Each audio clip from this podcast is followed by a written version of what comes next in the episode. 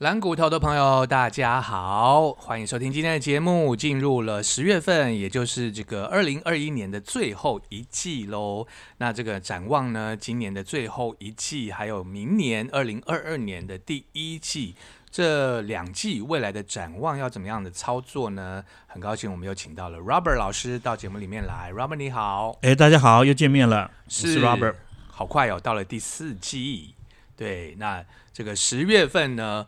目前呢，这个美国的第一天的开盘是收红，道琼呢涨了五百点，算是一个十月份有个好的开盘呢，开红盘。以美国来讲，这样子。对，美美国其实不用太担忧啊。嗯，那个因为大家最近这就是一直在担心说啊，美国什么时候升息？其实这个。这个议题谈了一年多了啊，事实上这个问题在未来一年大概也不太会发生。嗯，为什么呢？为什么讲那么笃定啊？关键在说，美国现阶段在经济结构上出了一个很大的问题，就是说它现在劳动参与率很低啊，是近二十年来最低。所以劳动参与什么意思？就是说今天比如说你你因为这个疫情或其他因素失业了。结果后来就后来一直都找不到工作，后来就回不了这个劳动市场，这个你就会在劳动市场里面除除就扣掉了啊，所以这个劳动参与率就下降。过往有六十几趴，现在降到五十趴了，嗯啊，已经很明显的下。拜登一直讲就是要美国就业嘛，嗯，对不对？那你这个劳动参与率那么低，你怎么办？你就想办法要制造新的一些工作机会哦，对不对？所以这个就是当今美国的课题。那如果你在这个这个新增就业机会这边不够强劲的话，这些流失的这些人是回不来的，嗯，对不对？那在在没有充分回来之前，你认为 FED 敢贸然的大幅升利息吗？嗯哼，这可能性是不存在啊。了解。那 maybe 因为现在这个通胀压力有，明年有可能会稍微把利息调高一些，但基本上离它的这个所谓的中性的这个利利率的目标二点五帕的话，其实是还是很久很久以后的事情啊。所以利率这个因素暂时是不用去考虑，所谓的这个收债这些呢，也都不用太大考虑啊。因为美国的很严重的问题就是这个劳动市场的这个参与率很过低的问题，所以通货膨胀也不用太去 care。对，通货膨胀不要 care，现在虽然很高，数字很高，用 Y O Y 去看，就是说年年率去看，因为去年很低嘛，所以今年年率当然是高了啊。那有一些项目当然是特别的高，可是你要去总体去看的话，其实没有想象那么大，而且有很多问题是结构性的，比如说塞港或什么这些问题。嗯，那明年后年还会继续塞港吗？嗯，对不对？所以这些东西为什么像 FED 的官员讲那么笃定，就是很多是认为就是是一个短暂的现象，其实是有道理的。哎，嗯那关键更更大的关键是我刚才讲劳动参与率过低的问题。第四季我们投资方面要注意有什么样的机会吗？对，就是大势来讲，就是说这个虽然。九月震荡，十月 maybe 还会震荡一些，嗯，但基本上它不太可能是走空头，这是我们要明确的讲啊。OK，那第二是说，在在不确定、在不是空头状况下，我们就就展望，就是下一季，甚至于是明年比较搞成长的行业，我们去去去列为我们的重点。那第二是说，呃，在这个这么危难状况下，还能够维持。高获利的啊，这样的一个成长的公司，也就是我们更需要看待的公司。那第三个，有一些结构性的这个机会出来啊，比如说像大陆这些碳中和减排这些东西，嗯，那当然会对这个周边的国家，包括台湾的话，也会受它的一些影响嘛。那既然大陆这个出口这边相对减少的话，那台湾的机会相对是好的啊。所以我们从这几个角度去看。好，刚刚 Robert 有特别提到，就是有一个产业。也许呢会有否极泰来的现象哦，这个产业的股票其实也是很多散户投资人手上人手一张的产业，包括我本人就有一张面板的股票。对 对，面板三只小猫哇，一直这个喋喋不休啊。是是，其实面板来讲话，事实上呃。第三季初的时候，就是大家就在喊了啊，那也这个第二季的时候也曾经也表现一段，对，但是后来就是一直一路下滑，对。那后来这个外资的报告什么利空不断嘛，但事实上最近这个大盘指数跌那么多，事实上这面板指数有没有跌很多？没有，没有，甚至还有小幅上涨的一个情况啊。像这种就是说利空不跌的，反正就是我们要去注意。那为什么它可以这样子呢？我们就想一件事情，就是说大陆这个限电或者说碳中和这种，其实基本上后面还有一个更重要的原因，就是说大陆对很多产业的补贴啊，事实上也不如以往那么强力了啊。哦，为什么？因为基本上每个行业都要补贴的话，它是不可能，因为大陆现在的财政远远不如十年前的财政。它现在的政府过去这两一两年都已经出现了政府的预算是赤字的啊，就说没有像以往那么那么丰裕的钱可以去补贴产业。哇，那么它聚焦什么产业？就是半导体是它毫无疑问的聚这个重点所在嘛啊。当然一些生技或高科技也都要是它重点所在。那传统产业就不会是它的。这个补贴的重点，那我们知道大陆的国有企业，它能够竞争，其实就是靠补贴。我们也也甚至有很多分析师叫称他们叫僵尸企业，就是说靠这个政府输血才能过活的哈。那基本上面板也是属于这一块。如果说大陆对这个政府没有补贴的话，基本上他们的产能也必然会受限啊。现阶段上，他们当然他们可以用降价来解决，但是到明年没有补贴的时候，是不是还可能维持这么大量生产？其实是很值得观察的，所以产能会移到台湾吗？而产能并不会，因为他们是大尺寸的、大尺寸的啊。呃，因为他们已经到十点五代厂啊，甚至未来可能更先进的。那我们基本上台湾最新的是八点五代厂嘛，就是尺寸 size 是不大一样。但是不管我们友达或者是群创，基本上是走比较利基的市场啊。像比如说电动车的这个比较小的荧幕，或者是工业用的啊，这些就是对对，这些就是我们。这个友达群创比较利基所在，当然这个面板的大面大面板降价，小中小也会受受到一些波及，嗯，但基本上这个路已经是走走出来了。那到展望在明年的时候，在面板这边，呃，补贴可能比较少，或者不补贴状况下，这边必然产能会会会有所缩减嘛。那这个台厂的机会，就是面板的报价上。应该可以是比较稳定的。哇，所以报价有这个止跌回升的曙光有有这个可能性啊，所以这值得期待。那另外一方面就是说筹码的问问题啦，嗯，就是说以前这个大家都拼命在放空借券放空嘛，嗯，该该借该券的这个该该借的券 都就借满了啊，那之后要回补的话，所以这个这个可以注意，一旦这个行情发动的话，其实大家可以密切的注意。嗯，了解这个回补的力道哦。对对对对对对。好，那刚其实 Robert 有一直反复的提到一个三个字关键字，叫做碳中和这个议题。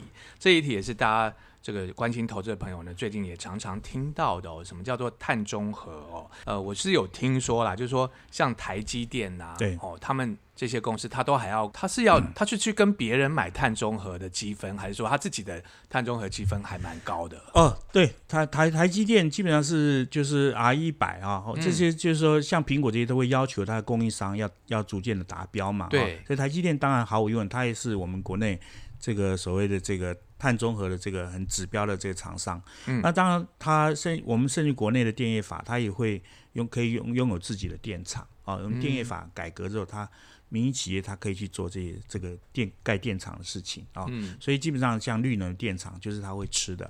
那因为基本上先进制程基本上就是吃电的大怪兽啊。现在五纳米，未来四纳米、三纳米，就是一一个一个核电厂就把它包下来这样的一个一个概念。所以基本上将来很多这些绿电它就是一直在收啊。这个部分台积电是一直在很努力的做，所以将来在。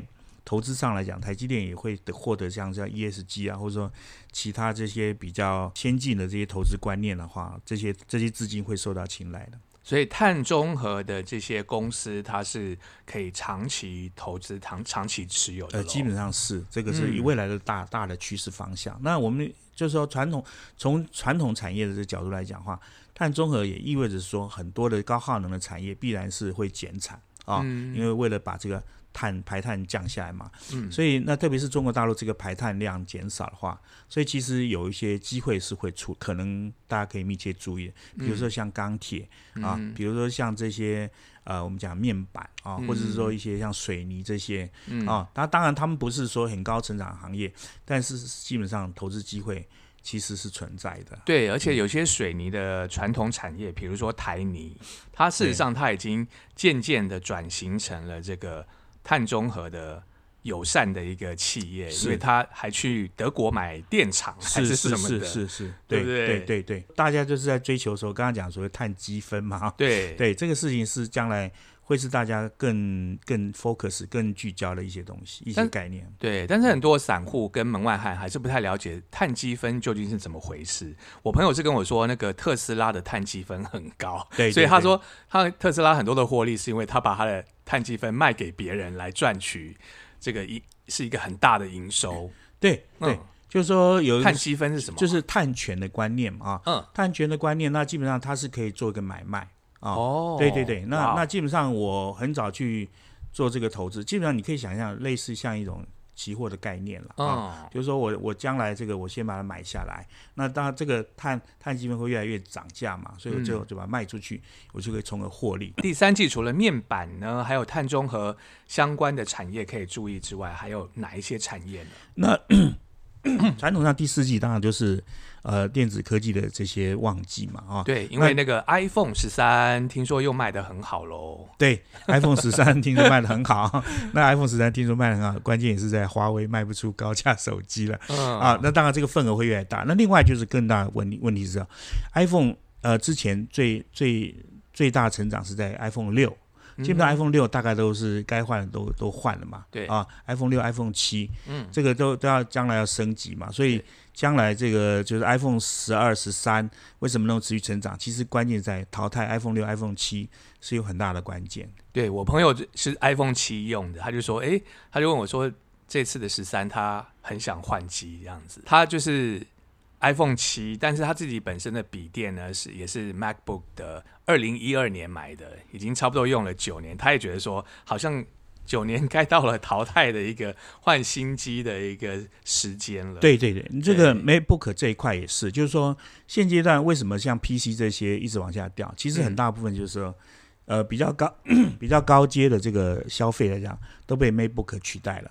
啊，因为 MacBook 不管说价钱上。或者说它效能上来讲，明显高出这个一般的笔电啊，所以现在 MacBook 这一块的成长性是非常值得期待的。对，就是旧机的这个换机潮呢，感觉好像又在蠢蠢欲动喽。对，好，那另外还有哪些产业可以注意呢？另外就是那些呃传传产嘛，就是这像像这些塑化、纺纤这些啊，那这些基本上也第四季也都是旺季啊，那这部分也都是可以期待了。好，那能源可不可以期待呢？因为我们知道说进入冬天了，那欧洲还有北半球有一些这个比较寒冷的国家，甚至连中国的北方呢，他们也都是你知道，就是要烧那个炕，对炕，对，那个念炕，炕炕，对，对对对，来取暖，不然你没有那个取暖的话，哇，没有室内没有暖气，真的会冻死，会受不了。对对对，所以是不是也会？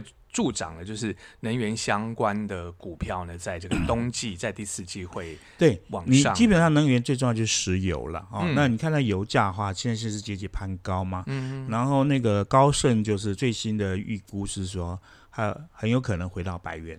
千万不要，还是回到百元报价。我们开车组真的很伤，我现在都减少开车，一个礼拜开一次。对对对，但这个没办法，因为国际能源需求就是这样啊。那关键还是另外一个原原因，就是说，呃，拜登时代那时候大力提倡这个呃页岩油气嘛，那现在在拜登上台之后，就这部分就卡掉了啊。所以这个部分就美国的这个。呃，生产来讲就是相对会短缺一些啊，所以基本上国际油价上涨也是一个必然的结果。那国际油价上涨，那有意外，另外一边叫做替代能源的机会就来了啊。所以我们刚刚讨论就是说，到底未来什么会成长？就是说，你这如果你油价维持到这么高的话，基本上是替代性的能源，不管太阳能或者是风力发电或其他的绿能，就是一个绝好的机会。好，绿能跟这个太阳能发电或者风力发电这些替代性的能源，特别是这个风力发电也是台湾 政府的一个重点产业，是是是，对不对？对，所以跟着这个呃政府的重点发展走，应该是不错的。对对，那现在我想这大家观察盘面，就是最近这。这这一个月，大概风力发电或者说太阳能这边稳中透尖了啊，嗯，那并不会随着这个大盘的这个重挫而而大跌啊。对。那另外一边就是说，其实概念上也有所演进，就是说传统我们只看这些设备，那事实上它有一些新的需求，比如说现在生产完之后，这些你没用它就浪费掉了嘛。嗯。所以现在更大的是说，在在国内外都越来越看重储能这一块，对啊，储能或者电池这个部分就会是。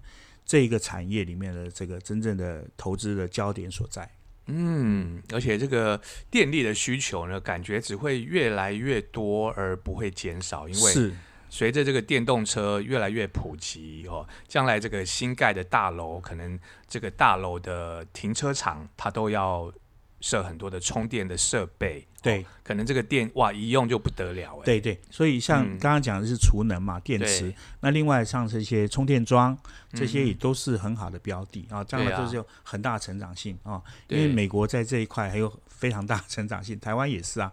台湾这个这个充电桩也是要要加增加很多的。对，所以台湾呢也掀起了一股换屋潮，难怪房地产 就是自从疫情。